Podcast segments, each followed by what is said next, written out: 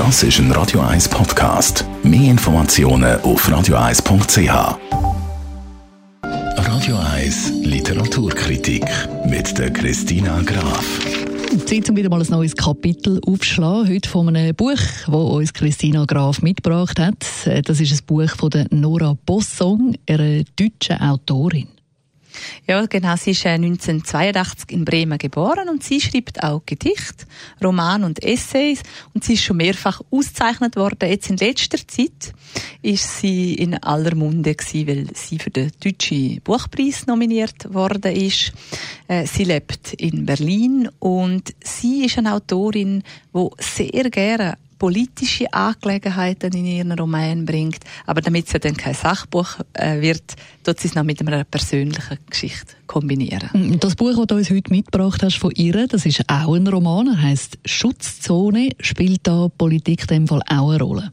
Sehr. Es geht nämlich um die UN. Und zwar in der Mitte steht, die Protagonistin heißt Mira. Sie hat im Auftrag von der UN schon in New York geschafft, aber auch in Burundi, wirklich vor Ort, einem, eines der ärmsten Länder in Ostafrika.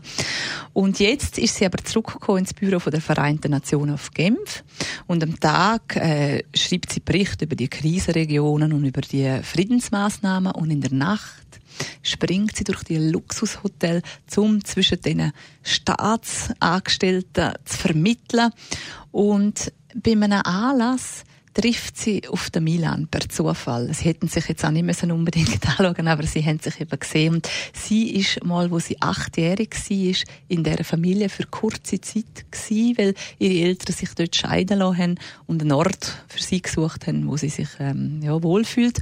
Und er ist acht Jahre älter als sie und sie ist verliebt in ihn. Er hat äh, schon eine Familie und ein Kind. Es gestaltet sich nicht ganz einfach.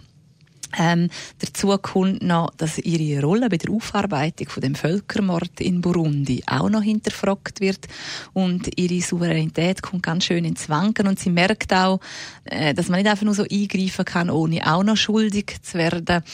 Und so begleitet man die Mira weiter in dem Roman, ohne zu viel jetzt zu verraten. Wie fällt dann dein Fazit aus zu dem Buch Schutzzone? Ist es ein Lesevergnügen?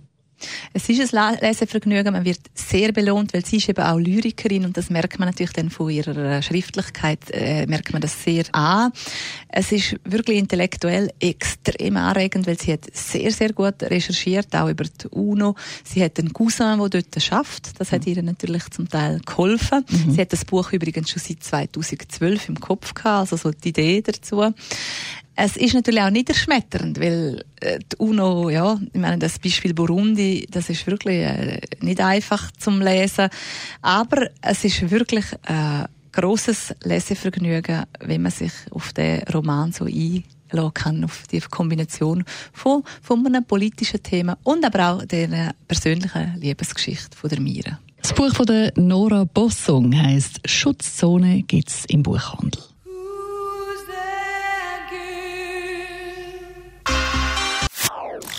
Das ist ein Radio 1 Podcast. Mehr Informationen auf radio1.ch.